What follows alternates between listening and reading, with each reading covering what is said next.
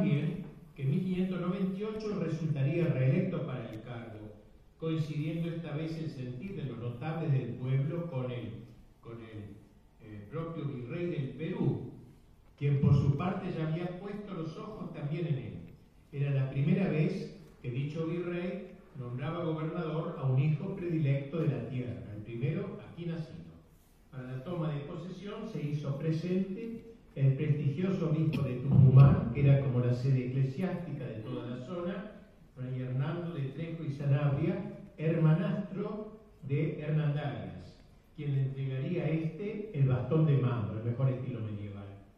A la entrada de la ciudad se había construido una puerta simbólica con cerradura y llave, como se eh, eh en las grandes ceremonias medievales, cuando se recibía a los reyes o a los señores del lugar.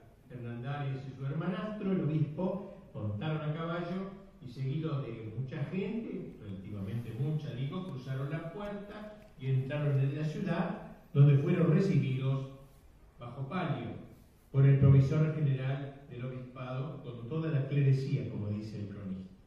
Instante después, la comitiva se ponía nuevamente en marcha hacia la catedral con la reverencia, dice el cronista, y acatamiento que se refiere, donde se requiere, donde nuevamente hicieron oración y fecha, el Señor reverentísimo dio y echó la bendición de prelado a todos los que se hallaron presentes. Cuando en 1602 la sede quedó vacante, el virrey del Perú se apresuró a proponerlo por tercera vez. Pero para este caso se requería la anuencia del rey, la fama de Hernandarias era ya inmensa y todos los estamentos sociales lo recomendaron al monarca como a la persona más indicada para gobernar, aludiendo sus servicios de 20 años a esta parte, en que había combatido con eficacia y administrado la provincia con gran desinterés, saliendo de su gobierno, dice el cronista, tan pobre como antes. El consejo de los impresionado por tantas alabanzas, lo propuso el rey, en primer lugar, quien lo designó finalmente en 1602.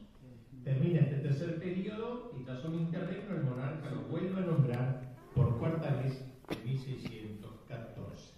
Tal sería el currículum político de Hernán Darias. En carta al rey de agosto de 1620, haciendo una especie de síntesis de su vida, así le dice, en los 60 años de mi edad, los 46 ocupados en servicio de vuestra majestad, conquistando y poblando estas provincias, como gobernándolas los 26 años en las diversas veces que han sido a mi cargo, con la aprobación y satisfacción que testifican las obras y el crédito que ha sido bastante a que vuestra majestad se haya servido encargarme tantas veces del gobierno de mi patria, etc. Bien, la figura de Hernandarias ofrece facetas muy diversas, pero admirablemente complementarias entre sí. Trataremos de irlas presentando de manera apretada. Debemos decir que sus cuatro gobiernos no fueron nada tranquilos, no fueron tranquilos. La gobernación contaba con un pequeño número de pueblos, grandes aldeas dijimos, aisladas en medio de inmensas extensiones despobladas, siempre sujetas a posibles ataques de los indígenas. Y por eso va a aparecer la primera faceta de esta personalidad, el guerrero. Esta situación sacaría a luz estas cualidades de Hernandarias como guerrero y conquistador. Aún en las cercanías de la misma Asunción, los indios no te piraban en saquear. A los 14 años, ¿eh? 14 años, Hernandarias se enroló por vez primera, acompañando a los ilustres capitales de su tiempo en incursiones punitivas por los alrededores de la ciudad. Poco más adelante, participó en una campaña contra los guaycurúes, feroces enemigos de los españoles, y tal fue el coraje y el heroísmo de que hizo gala del combate de adolescente que su jefe, don Alonso de Vera y Aragón, apodado Cara de Perro, lo armó capitán en el campo de batalla y lo designó caudillo de una compañía. Más adelante tendría una destacada actuación en relación con la ciudad de Corrientes, recientemente fundada. Un día los habitantes de Asunción se enteraron de que los guaraníes, aún indómitos, habían atacado a la incipiente población, provocando 36 bajas, cifra proporcionalmente muy elevada. Era el mayor desastre ocurrido en la provincia del Paraguay. Cara de Perro pensó en Hernandarias para que comandara como capitán una expedición justiciera que así este partió en 1589 al frente de 80 soldados, de Asunción hasta Corrientes, avanzando a marcha forzada por terrenos insalubres y pantanosos. El transcurso de la azarosa marcha sufrió un derrame cerebral.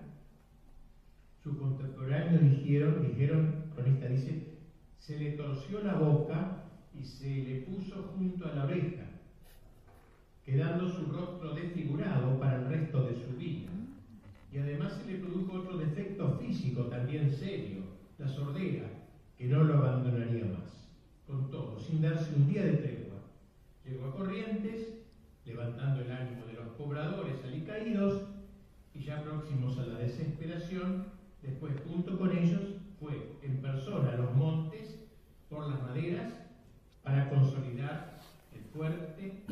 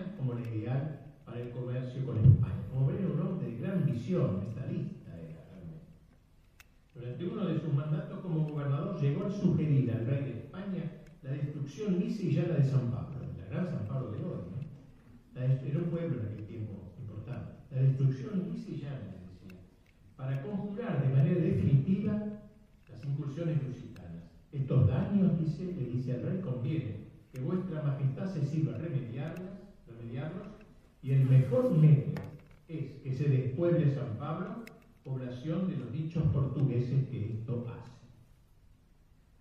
Segunda característica de esta gran personalidad, el fundador.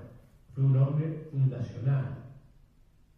En 1588 se hizo pública la decisión de fundar un poblado, la ciudad de Vera de las Siete Corrientes. Hablamos antes, pero porque una batalla allí, pero es la fundación misma de Corrientes. El adelantado, prendado de los votos, de los dotes que ya había demostrado Hernandarias, y conociendo la autoridad de que gozaba en el pueblo, lo designó capitán de los que allí se dirigirían por tierra. Tras vencer la resistencia de los criollos que se mostraban reacios a la empresa, se puso finalmente en marcha con cuántos? Con 14 soldados. Y luego de recorrer un trayecto de cerca de 500 kilómetros, lo decimos rápido todo esto, de 500 kilómetros, arreando la hacienda necesaria para el mantenimiento de la nueva ciudad, llegó a destino 24 horas antes de la fecha prevista, pasando los animales a nado al otro lado del río, donde se iba a elegir la ciudad. Al día siguiente, con toda la pompa establecida por los españoles para y las fórmulas de rigor, se tomó posesión de la tierra en nombre del rey y se declaró fundada la ciudad de Corrientes como cabeza de las provincias del Tape y Paraná, sur del Brasil actual, que era de España, ocupada de cierta manera por poder lusitano. Fundador, pues, o mejor, cofundador de varias ciudades y defensor y protector de las mismas, más aún un gran previsor geopolítico, ya que los lugares que, indicó, que él indicó como aptos para que allí se establecieran nuevos pueblos, se levantan hoy varias ciudades. O sea, en un mapa hizo, eh, eh, hizo dónde había que poner las ciudades, como Concordia, Salto, Paysandú, Montevideo. No la fundó él, pero él señaló, este es un lugar adecuado. Hernandarias hubiera deseado poblar esas regiones personalmente. No fue oído en su momento por la metrópoli. Se desinteresó de la Patagonia, que podía pensar tan lejos de todo esto, en relación con la cual hay que poner una famosa expedición suya, la llamada Ciudad de los Césares. había una leyenda de una ciudad errante, el mito de una misteriosa ciudad encantada, que en el siglo XVI fue la ciudad de los Césares, se la llamó. Tuvo origen, al parecer, en un informe fabulosamente desfigurado de un integrante de la expedición de Gaboto, el capitán Francisco César, quien, tras explorar regiones ignotas, a su retorno dio cuenta de la existencia de una presunta ciudad encantada, según se lo habían referido los indios de la cordillera de los Andes. La investigación histórica justificaba, en cierta manera, el relato del capitán César, identificando aquella portentosa ciudad con la de Cusco, imperial de los incas, que al tiempo de la llegada de Gaboto se encontraba en todo su esplendor. Claro, para él fue algo encantador de eso para el capitán César. La narración de César hizo que la ciudad por él descrita recibiera el nombre imperial de su autor, César, el nombre de César, siendo desde entonces conocida como ciudad de César o de los Césares, cuya ubicación, con el correr de los años y por razones no fáciles fue descendiendo a través de, la, ese lugar, la, la, ubicación, fue descendiendo a través de la cordillera de los Andes para fijarse finalmente en la Patagonia. Aquí tenemos la leyenda, pues, ahora aplicada no a esa ciudad que sería la real, sino a la Patagonia. A partir de 1586, pues, todos los gobernadores de Asunción tuvieron el propósito de ponerse en busca de aquella misteriosa ciudad. Fue Hernán Darias quien llevó a cabo el proyecto. No se movió ellos por razones de codicia, cerro de Potosí, con toda la plata que había ahí. Algo bien tangible, que no había que descubrir, estaba, sino porque ninguna zona de la gobernación que le había sido encomendada podía permanecer ajena a su interés. Durante seis meses preparó el viaje, estableciendo su campamento base a dos leguas de Buenos Aires. Reunió allí unos 130 soldados, corajudos y con experiencia, 100 provistos por las ciudades de arriba, como se llamaba, a las ciudades del norte, Corrientes, Concepción de Bermejo, y el resto por Buenos Aires y Santa Fe. Convocó también a numerosos indios amigos, unos 700 más o menos. Aprestó finalmente 70 carretas con bueyes, 60 vacas y 600 caballos. Así provisto se lanza al desierto, 1604. Recorre 750 kilómetros, no en antes más, ¿eh? a caballo, por terrenos áridos, agrestes, conocemos que la Patagonia. Dejó las carretas y con 100 soldados escogidos y 500 caballos prosiguió la marcha, dificultada entre otras cosas por la falta de agua, no había agua. Al fin hallaron un río turbio, era, lo llamaron, era sin el río Colorado, a cuya ribera el dicho general, dice el relator, y el capitán de Mendoza, que iba en su compañía, cogieron unos pocos indios, los cuales le dijeron que sí, que adelante, a jornada y media, había en un río mayor y mejor que aquel. Siguió la expedición a este, a este río hasta que toparon un río caudaloso y ondable, que no se puede pasar ni vadear, y poblado de islas de arboledas, sin duda río Negro. Allí hallaron, dice el relator, indios grandes de cuerpo, pobres, cubiertos con pellejas, pellejos, y sus casas con ramas de sauces, y se sustentaban de frutas silvestres y alguna casa, por ser la tierra estéril y falta de mantenimientos. Estos indios dijeron, sigan más allá, todavía, lo iba mandando, ¿no? Sigan más allá hacia la, hacia la cordillera de Chile. Hay otros indios vestidos, le dijeron, que tenían oro en abundancia. No obstante dudarse ya de estos testimonios, claro, eh, el gobernador continuó la expedición tierra adentro, costeando el río hasta llegar a una sierra baja. Tras dos o tres jornadas de ardua caminata, lo único que se veía adelante era un gran desierto inmenso, razón por la cual resolvió ordenar el retorno. En total recorrieron 2.500 kilómetros entre ida y vuelta. Eh, llegando finalmente a Buenos Aires en 1605, después de tres meses y 18 días de campaña, sin haber perdido un solo hombre. Modelo de previsión, economía y ajuste técnico. El conocimiento que Hernandarias adquirió de la Patagonia esta difícil expedición lo impulsó a elaborar un proyecto, fíjense qué hombre, un proyecto extraordinario para poblar la Patagonia, un notable plan de fundaciones. Hasta ese momento, el descubrimiento del estrecho de Magallanes solo había sido aprovechado por los piratas ingleses, franceses o holandeses que lo cruzaban de vuelta, sembrando el pánico en el Océano Pacífico. En 1608, Hernandaria se dirigía por carta a un amigo, don Marín Negrón, en aquel entonces a cargo del gobierno, pidiéndole licencia para que su yerno, Jerónimo Luis de Cabrera, emprendiese una serie de fundaciones en las vertientes cordilleranas de la Patagonia, sobre la base de que allí las ciudades no solo podían autoabastecerse, sino también irradiar su influencia colonizadora hasta el estrecho de Magallanes. Plan poblacional elaborado por Hernandarias era mucho más racional que el que se había escopitado 25 años antes, tomando como eje el estrecho de Magallanes. Muy distinta hubiera sido la suerte de nuestro sur de haberse dado cumplimiento a los proyectos del gran estadista. Tercera característica de esta personalidad antillana, el gaucho. Hernández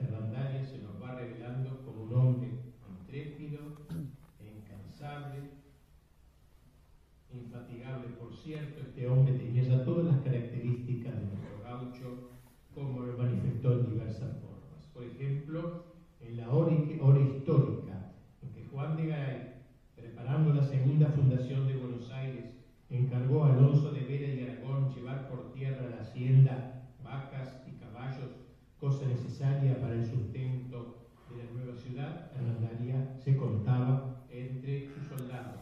Y cuando Vera fue removido él quien se puso al frente del arreo, continuando el viaje hasta el destino previsto. ¿Qué edad tenía?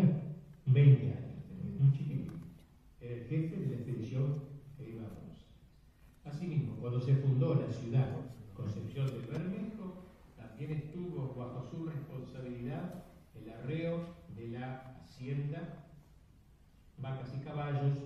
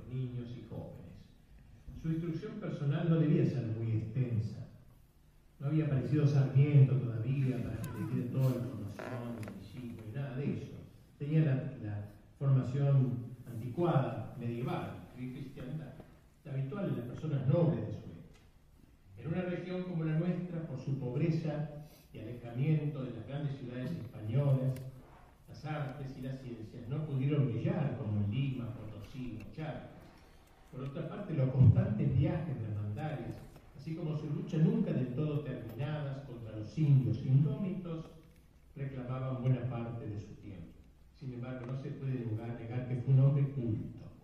Culto, ¿eh?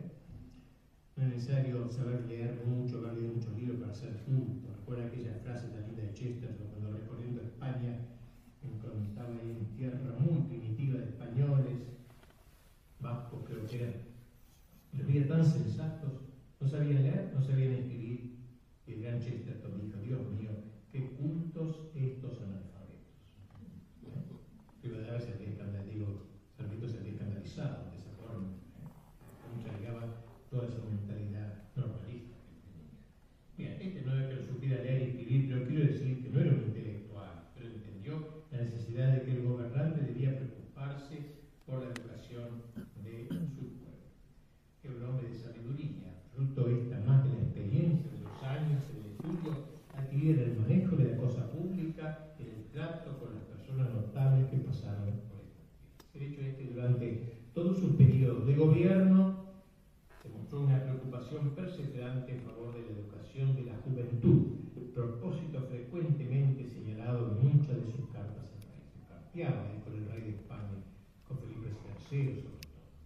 En una de ellas, por ejemplo, le comunicaba que en Asunción había llevado a las aulas a 30 hijos vecinos y a 50 muchachos, comillas, de los que andaban baldíos y perdidos, sumando por ese entonces un total de 150 niños los que había mandado a estudiar, es decir, la tercera parte de la población. En otra carta daba cuenta del establecimiento en Asunción de una casa de recogida, la llamó, a cuyo frente puso una virtuosa mujer que dice, se dice la madre bocanegra, donde habían ingresado 60 mujeres solteras, pobres, huérfanas, hijas de nobles, de nobles padres que han servido mucho a vuestra majestad, dice. Pero no se amilanó por nada, encaró el problema también de la de la mujer. De la mujer. Con ese fin organizó un instituto donde pudiesen aprender el oficio de hilanderas para que desde ya comenzasen a ejercitarlo, de modo que con lo que adquirieran vendiendo sus productos fuese formando una dote que les permitiera luego contraer matrimonio. Así se evitaría que la frigente apretura económica en que se hallaban sumidas tuviese ocasión de apartarse de la vida virtuosa.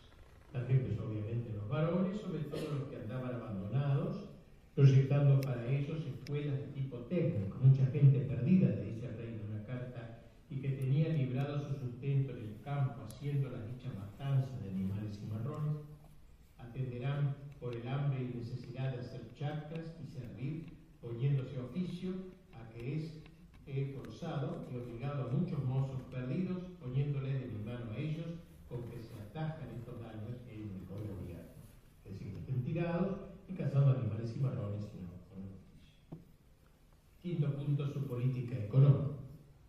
Mundaria no, no ha sido, nos ha sido, no, no vamos dando la estampa del auténtico estadista. Ellos se nos hará más patentes si consideramos la admirable maestría con que llevó adelante la política económica de la gobernación. Hernán Arias, en su contacto epistolar con el rey, que como ven era frecuentísimo, el rey le contestaba, se trataba con el rey, le informaba acerca del abandono en que se encontraban estas regiones.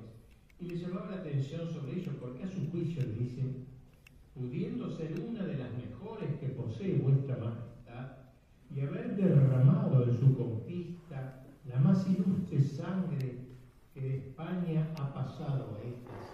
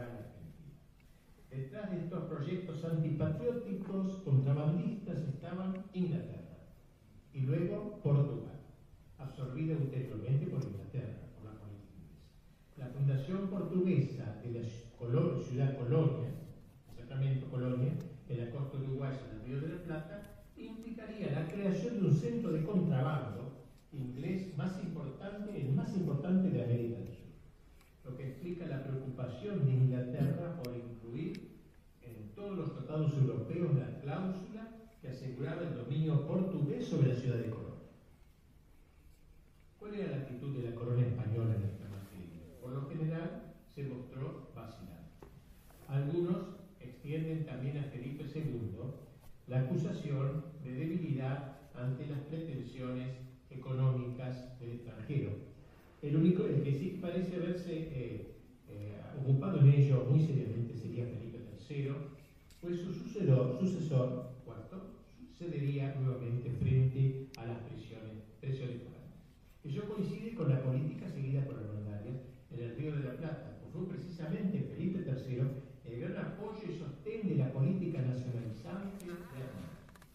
Los dos nombramientos de este eh, como gobernador datan de aquel reinado. Se dice que Felipe III no vacilaba en afirmar que Hernán dice es el mejor gobernador que tengo en las Indias. Y ambos nombramientos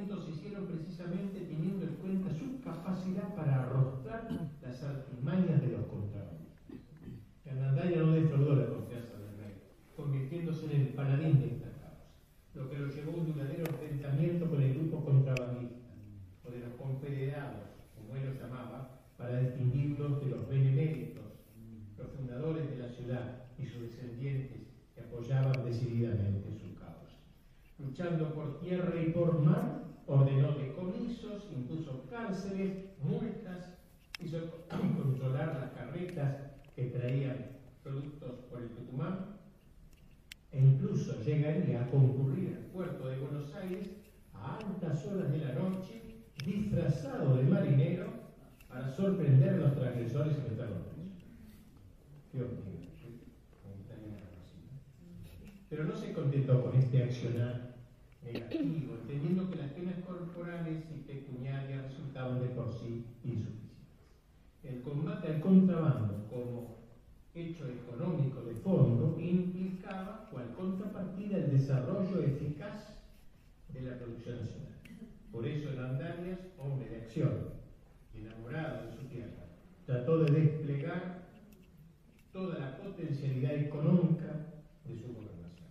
Y así propició el desarrollo artesanal, concretando, por ejemplo, la, concretado, por ejemplo, en la, la fabricación de tejas, que era muy importante, los techos de las casas, que cubrir los edificios públicos de distintas ciudades, molinos harineros, algunas industrias relacionadas con la guerra, como fabricación de pólvora, erección de telares, hilanderías, por todos los pueblitos.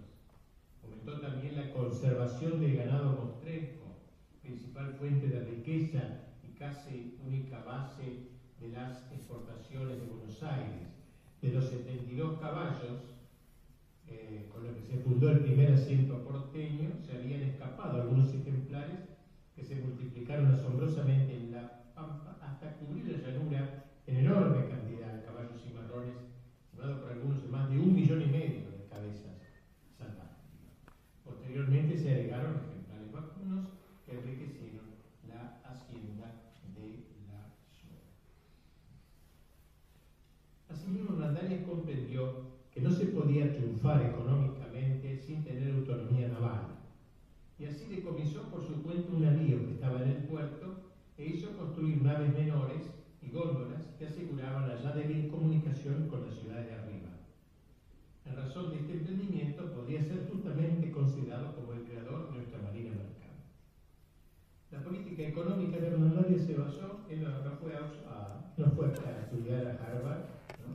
Pero se basó en una sabia norma muy sencilla, pero preñada de consecuencias saber los puntos, exportar lo que nos sobra e importar solo aquello de que carecemos. Y punto.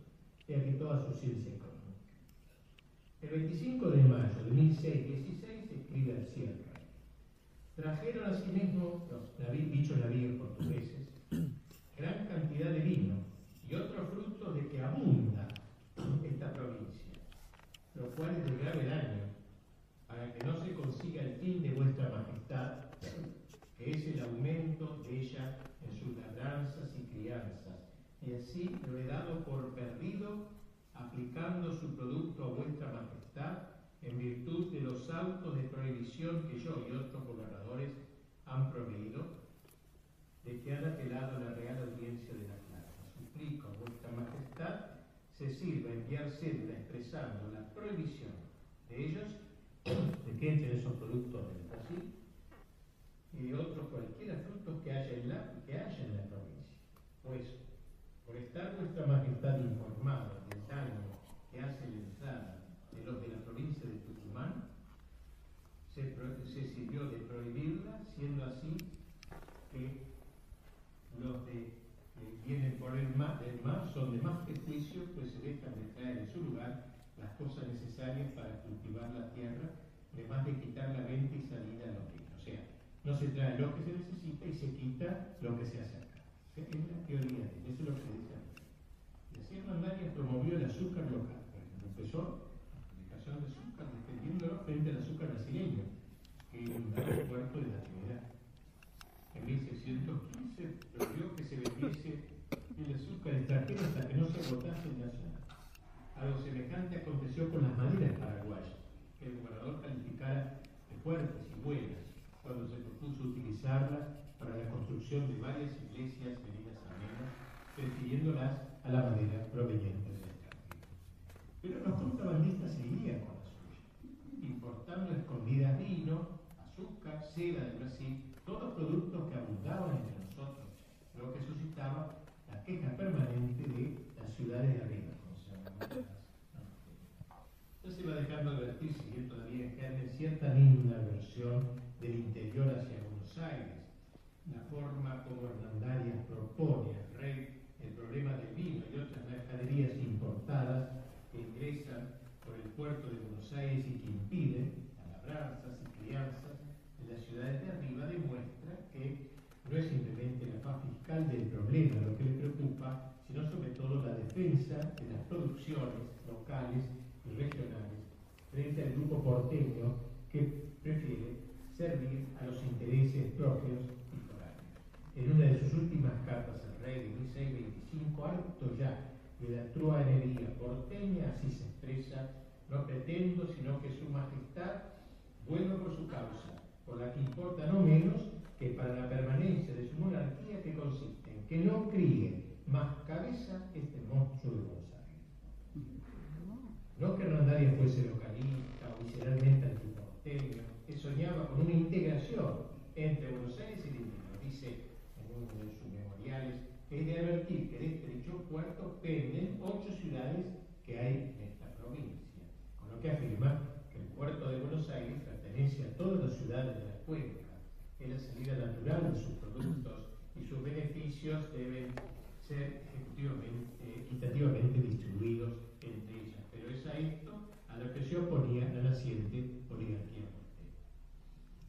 Esa oligarquía estaba formando sobre la base del contrabando, apoyada por Portugal y las principales potencias marítimas de la época, comprendió rápidamente que el principal obstáculo para su designio no constituía la gigantesca por eso, antes de jugarse a fondo, trató de mechar sus periodos de gobierno con personajes sobornables o desarraigados. Cuando ocupaban el poder gobernante gente de ese género, ineluctablemente sucedió un hecho sintomático, o sea que sentaban las importaciones y decaían las exportaciones. En cambio, cuando Hernandarias estaba en el poder, bajaban las importaciones y aumentaban las exportaciones, incluso los productos elaborados o semi-elaborados, con el consiguiente estímulo a las artesanías locales. En el, aquel siglo XVII que empezaba a despuntar, Hernandaria fue estadista que intentó engrandecer a todas las regiones de su gobernación, incluida Buenos Aires, siempre dentro del desarrollo armónico del conjunto. Fue justamente bajo su gobierno que comenzaron a adquirir relevancia estas artesanías locales, no solo en el territorio de su gobernación, sino en zonas aledañas. El Alto Perú desarrolló la industria textil, el mueble, la platería, la zona de Tucumán, lo textil, alpaca, vicuña, que se disputarían luego en Europa los productos nuestros de Argentina.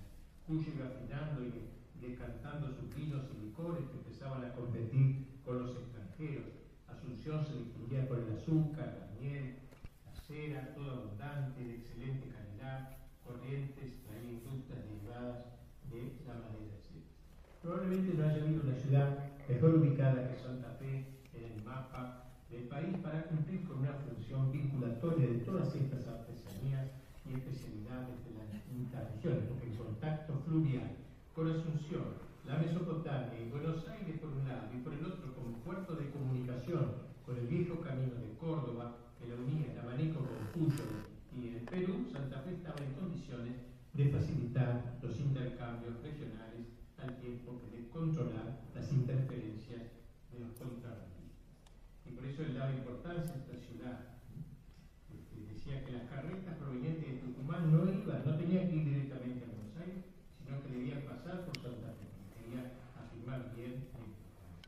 Bueno, quinto, sexto punto, vamos terminando. Hernandez abordó el problema limpio, con magnanimidad y sabiduría. Frente a la indiada agresiva y Montaz no hubo brazo más fuerte que el suyo para la represión y el castigo, logrando escamotarla con ataques militares o acciones de tipo comando, perfectamente ejecutadas. Varios caciques levantiscos o traidores fueron ajusticiados por orden suya. Pero respecto al indio pacífico y manso se mostró defensor irreductible y un desgarrador alegato en favor de los indios que se veían oprimidos por algunos malos encomenderos y solicitando medidas drásticas contra sus eh, opresores. Es un caso error afirmar que solo usó de la fuerza para domar al natural. De hecho, numerosos fueron los grupos de indígenas que a iniciativa suya se sometieron por la persuasión, sea merced a su influjo personal, sea a través de la voz del misionero. Entonces el general victorioso se convertía en padre del vencido. Algunos autores atribuyen a su condición de nacido en la tierra aquella instintiva simpatía que nunca dejó de tener por el indio, lo que les ocasionaría incomprensiones, especialmente por parte de algunos encomenderos bueno. Señalemos, si de paso, que la encomienda no era, como muchos creen, una institución esencialmente perversa, era una especie de contrato implícito que entrañaba obligaciones recíprocas. El encomendero debía cuidar al indio, proteger al indio instruirlo en la religión, defenderlo en caso de peligro. Y en réplica, los indios encomendados por estaban obligados a pagarle el tributo que debía el rey como súbditos y vasallos que eran de la corona, consistente en que en el trabajo, en un horario de trabajo, era de alguna manera la prolongación del feudalismo medieval y de la fidelidad mutua que unía al Señor con su vasallo. Con frecuencia, es cierto, la encomienda degeneró en explotación, por ejemplo, cuando los encomenderos pretendían que los indios trabajasen desmesuradamente o eludían cumplir los compromisos morales, religiosos y sociales exigidos.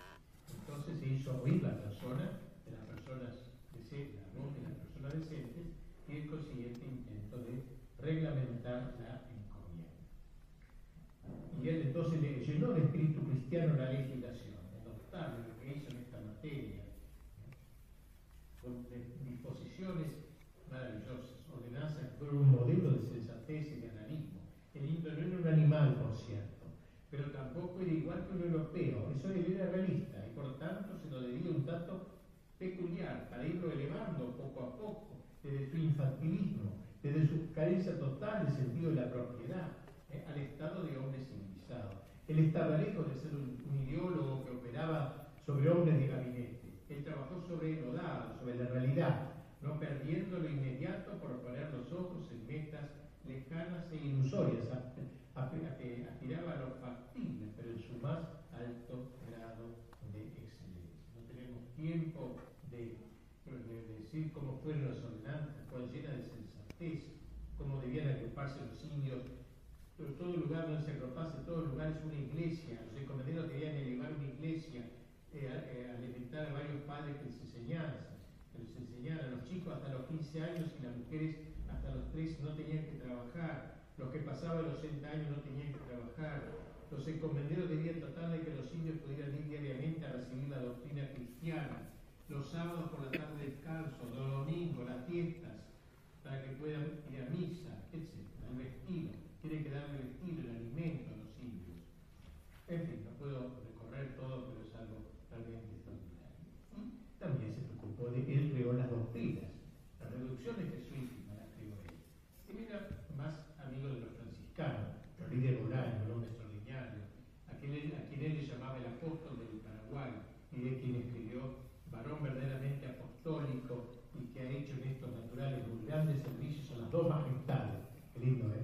las dos majestades, la de Dios y la del Rey. Hay dos majestades, no una. ¿Eh? Y por quien todos conservan el amor a esta religión. Sus gestiones ante la, los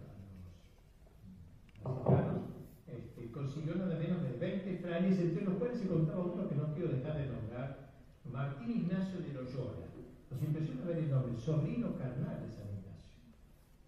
Vino por un padre franciscano y lo hicieron obispo de la Asunción. Es un sobrino de San Ignacio. Claro que se carteado San Ignacio de Asunción, no lo sé yo eso. La figura de este fraile, hijo de la hermana de San Ignacio, limitó el ser apostólico, dice autor de la época, y ser insaciable de la salvación de las almas. Amigo de Felipe II, este padre, Ignacio Loyola, durante 25 años había misionado en China y la India había dado dos veces la vuelta al mundo hasta que llegó a Buenos Aires en expedición con los. Nunca había enterado hasta que leí estas cosas. Bueno, hubo un sínodo en 1605, presidido por Loyola, ya obispo, y ahí se instauró el catecismo de Bolaño, traducido al guaraní, Bueno, eh, y también juntamente con estos padres que trajo, trajo a los padres jesuitas eh, las reducciones franciscanas y también reducciones jesuíticas que suscitó por todas partes y trajo cerca de 50 sacerdotes jesuitas. Este, para el Código General de la Compañía resolvió en 1604 elegir una nueva provincia del Paraguay jesuítica, nombrando provincial del padre Diego de Torres, que llegó con tres sacerdotes, luego otros seis, y así comenzaron las reducciones en la época del para a cristianizar esa región. 30 pueblos indígenas que tuvo en el comienzo. La obra, pues iniciada por el filo de la espada, se completó así por la palabra del misionero. El respeto logrado por el valor sucedió al respeto ese, el amor suscitado por la dedicación del sacerdote. Él mezcló el temor y el amor. Sin esas reducciones hubieran sido quizá impensables. Al principio había que apoyar un poco y luego el amor. No solo tuvo el origen de las mismas animando a los sacerdotes, sino que también acompañó su desarrollo. Regalaba su peculio, campana, retablos, imágenes de santos para el adorno de las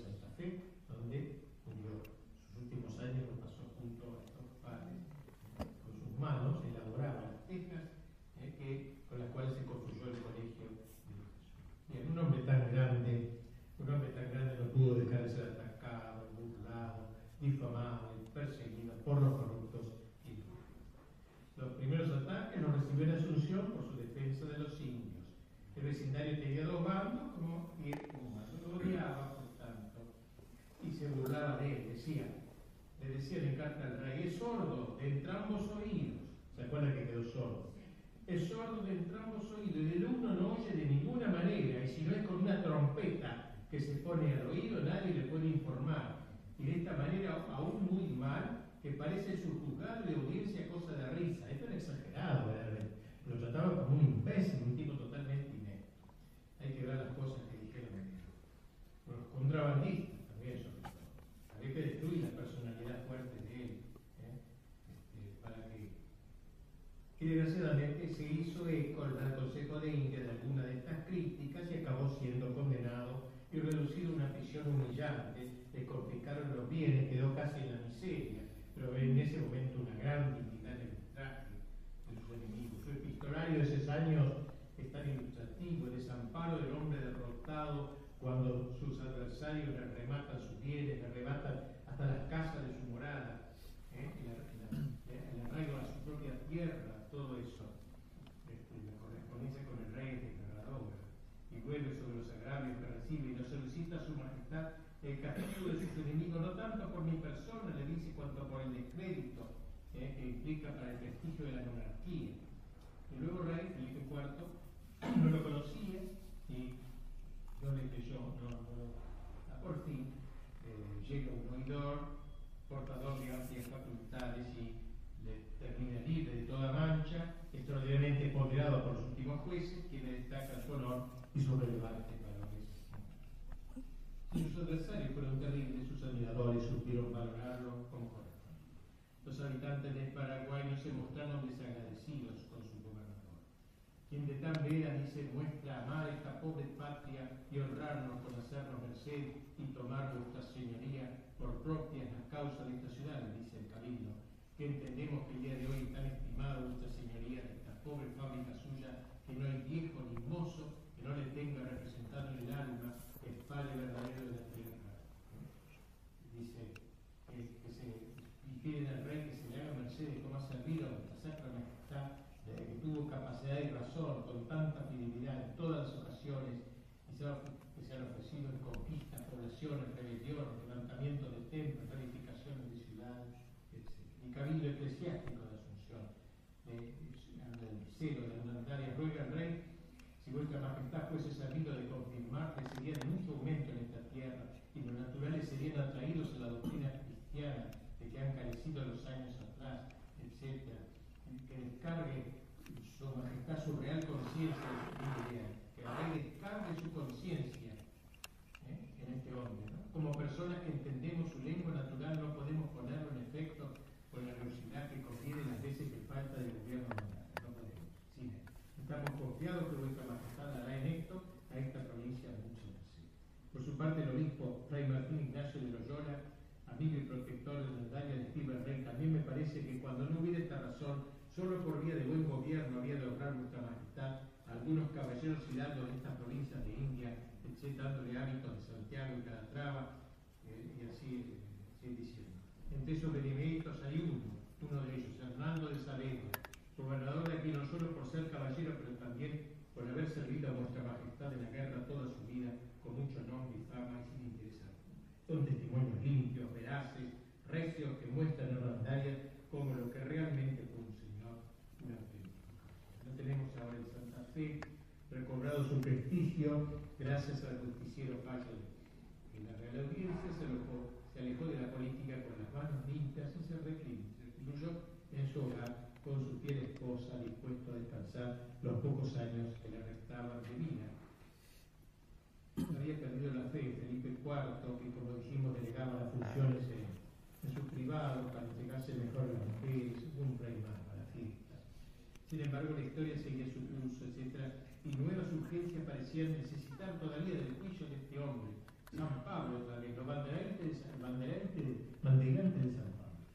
¿eh? Y la gente pensó en Rondalia, por favor, dirija esta zona, hay que hacer Y él entonces dije a rey esta carta, nombre de la audiencia de Charcas, que fuese en persona a averiguar los y daños que los portugueses de San Pablo han hecho a las reducciones de indios, que los de la Compañía de Jesús tenían hechos en las provincias de Guayá, de indios reducidos a vuestra santa fe, vuestro real servicio y son tan graves las cosas que en dicho proceso se contienen, eh, etcétera, que, no me, que me veo obligado, antes de ir a dar cuenta a Dios, porque estoy ya muy viejo y enfermo, dársela a vuestra majestad en su mi relación, que se le va diciendo, ¿no? Lo que hacen los portugueses en San Destruido ya seis reducciones, quedando las demás en el mismo peligro, las iglesias profanadas, las vestiduras sagradas y santos evangelios tirados por el suelo, vidas de agua bendita quebradas, sacerdotes heridos a flechazos, maltratado, nuestra fe desacreditada entre los indios, y va diciendo todo lo que está sucediendo. ¿eh? Y entonces le pide a su majestad que estoy señor lo que suma contiene, remito a las audiencias de charcas, etc. Espero por acá no se pueda retener el atrevimiento de lo de San Pablo, y así vuestra majestad verá el remedio que convendrá poner antes que asuelen todas estas provincias de Guayán y una del Uruguay, donde van haciendo gran pieza muchas reducciones los padres de la Compañía de Jesús con el cuidado que acostumbra. Nuestro Señor guarde largos años de vida a vuestra majestad, por aumento del nuevo reino, etc.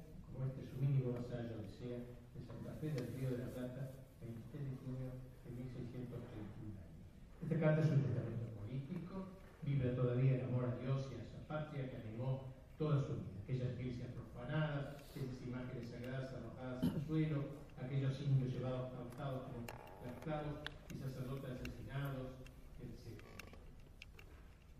Murió al fin nuestro rey de Santa Fe, la actual Santa Fe, el año 1631, rodeado del cariño de los suyos y la admiración de toda la gente buena a los 71 años de edad, de los cuales cerca de 60 al servicio. Sus restos fueron depositados en el presbiterio de la iglesia de San Francisco. Gracias a perdón, murió en la antigua Santa Fe, en la llamada Cayastá, eh, no en la actual Santa Fe. La actual Santa Fe se hizo porque el agua comía toda la tierra esa y hubo que trasladar la vieja Santa Fe, que es la que hizo él, a la actual Santa Fe. Y se hizo igualita que aquella, igualita. El que la descubrió un amigo mío, Zapata Goyán, el lugar donde estaba, este, tomó una regla dice, de la, de la iglesia de San Francisco a Santo Domingo, hay 100 metros, iba a la Santa Fe moderna, tomaba de Santo Domingo a San Francisco 100 metros. Igualita, una réplica de aquella, de aquella ciudad.